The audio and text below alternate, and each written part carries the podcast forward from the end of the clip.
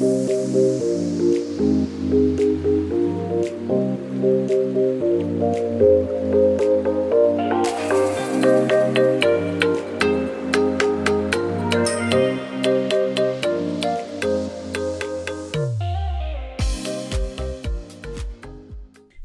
und herzlich willkommen zum Podcast Personalwelt, dem Podcast für deine persönliche Weiterentwicklung und den etwas anderen Personalthemen, beziehungsweise mit einem etwas anderen Blick auf die Personalwelt. Ich bin Nicole Menzel, Personalstrategin, Unternehmensberaterin und Coachin. Die heutige Folge habe ich einem Thema gewidmet, das auch Bestandteil meiner Masterarbeit war, nämlich dem Thema Reduzierung der krankheitsbedingten Ausfallzeiten.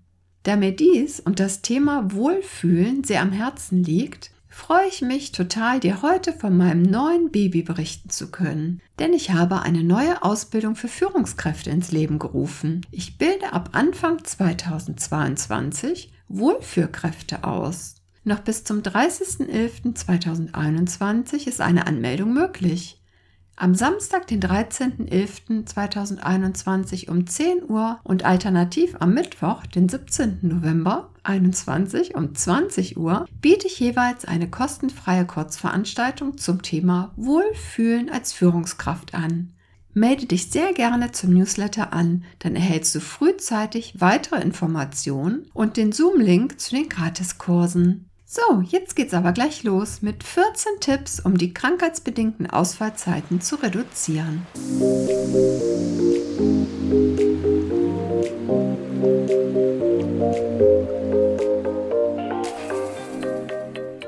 Wie bei so vielen Dingen solltest du zuerst einmal eine Analyse des Ist-Zustandes machen, denn dies bildet die Ausgangsbasis für weitere Aktionen. Die Fehlzeiten in einem Bereich sind häufig ein Indikator für die Arbeitszufriedenheit. Daher solltest du immer die Fehlzeiten deines Teams ganz genau beobachten.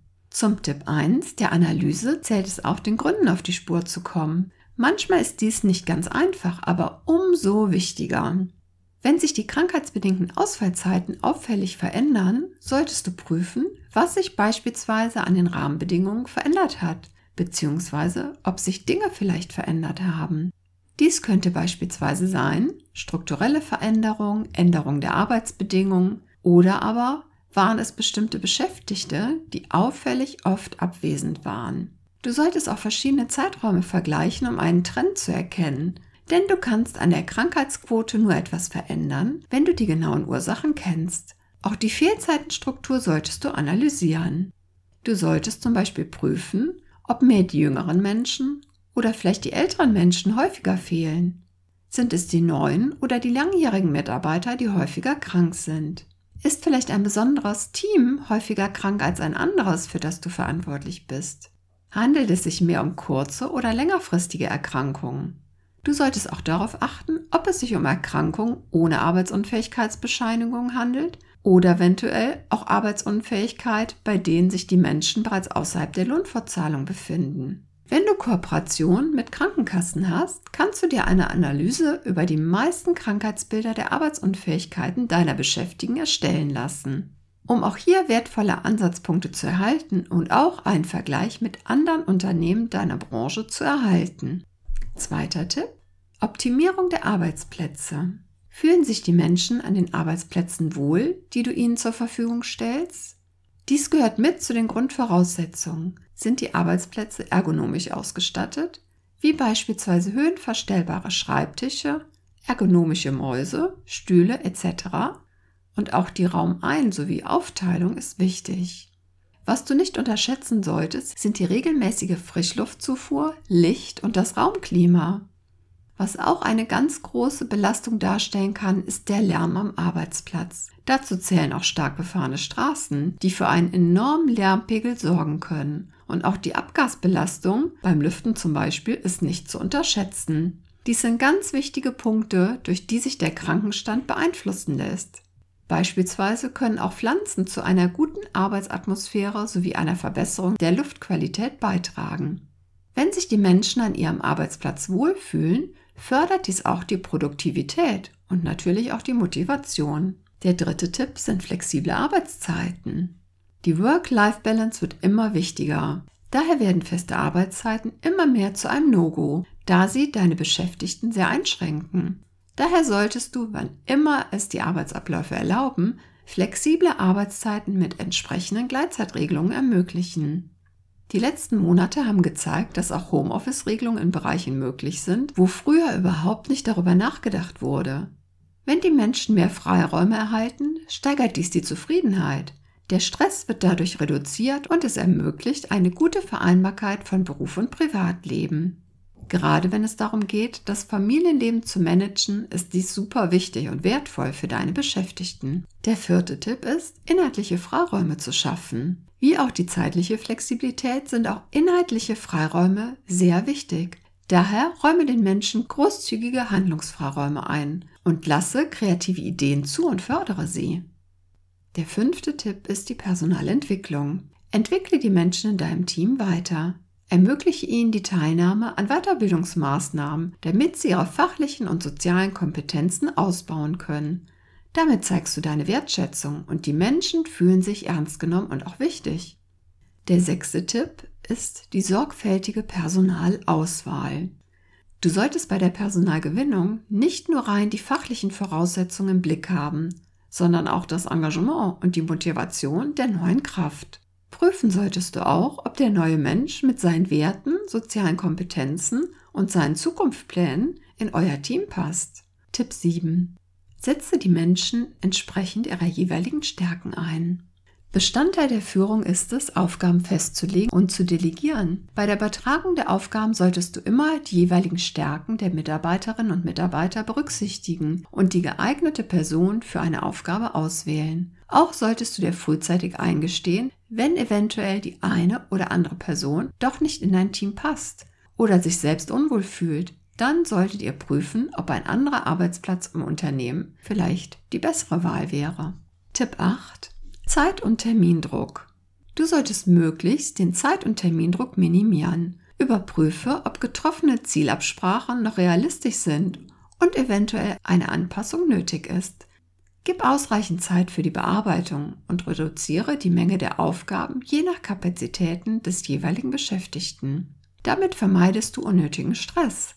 Zu dem Thema Stress vermeiden gehört auch, dass deine Beschäftigten nicht ständig, also 24-7 erreichbar sein müssen, sondern ihre Freizeit zur Erholung und ihrem privaten Vergnügen dienen soll. Dass sie komplett abschalten können, um Kraft zu tanken. Bei einer langfristigen Überlassung, also einem zu hohen Stresspotenzial, besteht nämlich die Gefahr eines Burnouts. Und das wollen wir ja natürlich vermeiden. Der neunte Tipp ist, qualitativ und quantitativ zu wenig Arbeit. Auch das solltest du vermeiden. Dies ist eine Problematik, die häufig in Bereichen des öffentlichen Dienstes vorkommt. Wenn Menschen sich ständig unterfordert und gelangweilt fühlen im Job, kann es zu einem Bore-out kommen. Diese Problematik wurde bisher häufig unterschätzt und ist allerdings auch ein sehr wichtiger Grund für häufige krankheitsbedingte Ausfallzeiten. Der zehnte Tipp. Transparenz durch Kommunikation. Ja, Kommunikation ist das A und O der Führung.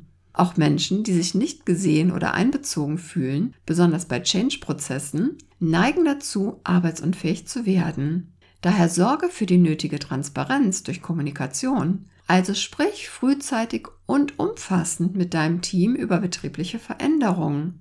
Mache Betroffene zu Beteiligten. Involviere dein Team in die Prozesse. Wichtig ist hier die vertrauensvolle Basis.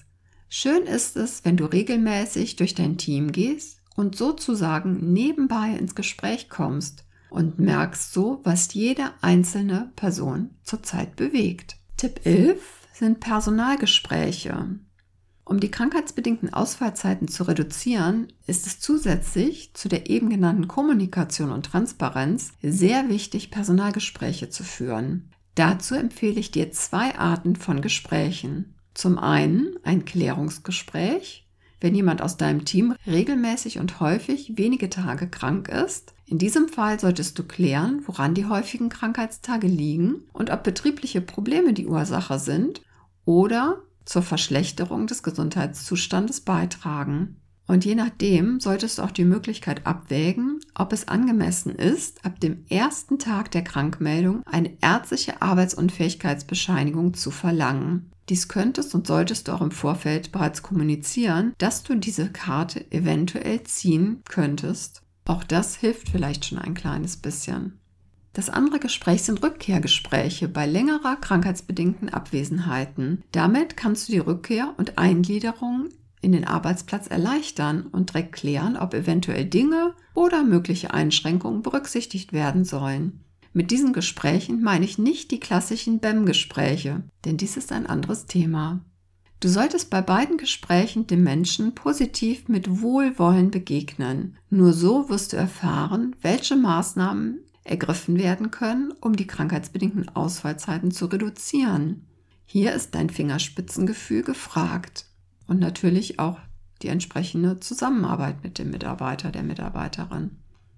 Der zwölfte Tipp ist das betriebliche Gesundheitsmanagement. Denn mit einem gezielten betrieblichen Gesundheitsmanagement lassen sich die krankheitsbedingten Ausfallzeiten auch nachhaltig positiv beeinflussen. Dazu sollten individuelle, praxisnahe Lösungen gefunden werden. Hierzu lohnt sich auch eine Zusammenarbeit mit den Krankenkassen. Mach Gesundheit zu deinem Thema.